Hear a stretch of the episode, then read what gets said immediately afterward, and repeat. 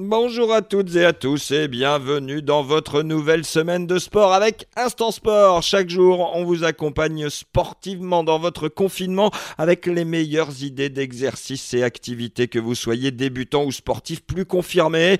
En ce lundi, pas question d'exercice en revanche, mais plutôt d'avertissement. Au retour du week-end, la reprise peut s'avérer compliquée et votre corps vous en donne tous les signaux.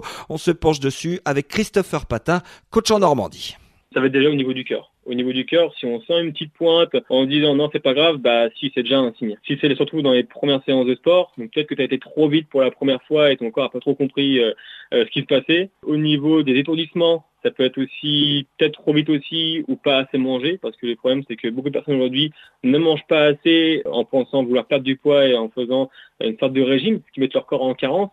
Donc ça aussi, faire attention avec ça de bien manger une heure et demie, deux heures avant la session de sport. Et après, troisièmement, ça va être des douleurs articulaires, tension qui a été réalisée par exemple au niveau des épaules, au niveau des genoux. Il faut arrêter le plus rapidement possible parce que si on continue, on va forcer dessus. Et là, ça peut être des, des déchirures des ligaments, des déchirures musculaires qui peuvent aussi se jouer derrière euh, pour les douleurs musculaires. Ça sert à rien de faire euh, énormément de sport. C'est juste 30 minutes de sport par jour. Ça veut dire 2% d'une journée d'une personne. Vous pouvez retrouver Christopher Patin sur sa page Facebook pour des séances complètes le lundi, le mercredi et le vendredi. On se retrouve quant à nous dès demain pour un nouvel instant sport. Bonne journée. Podcast by Tendance Ouest.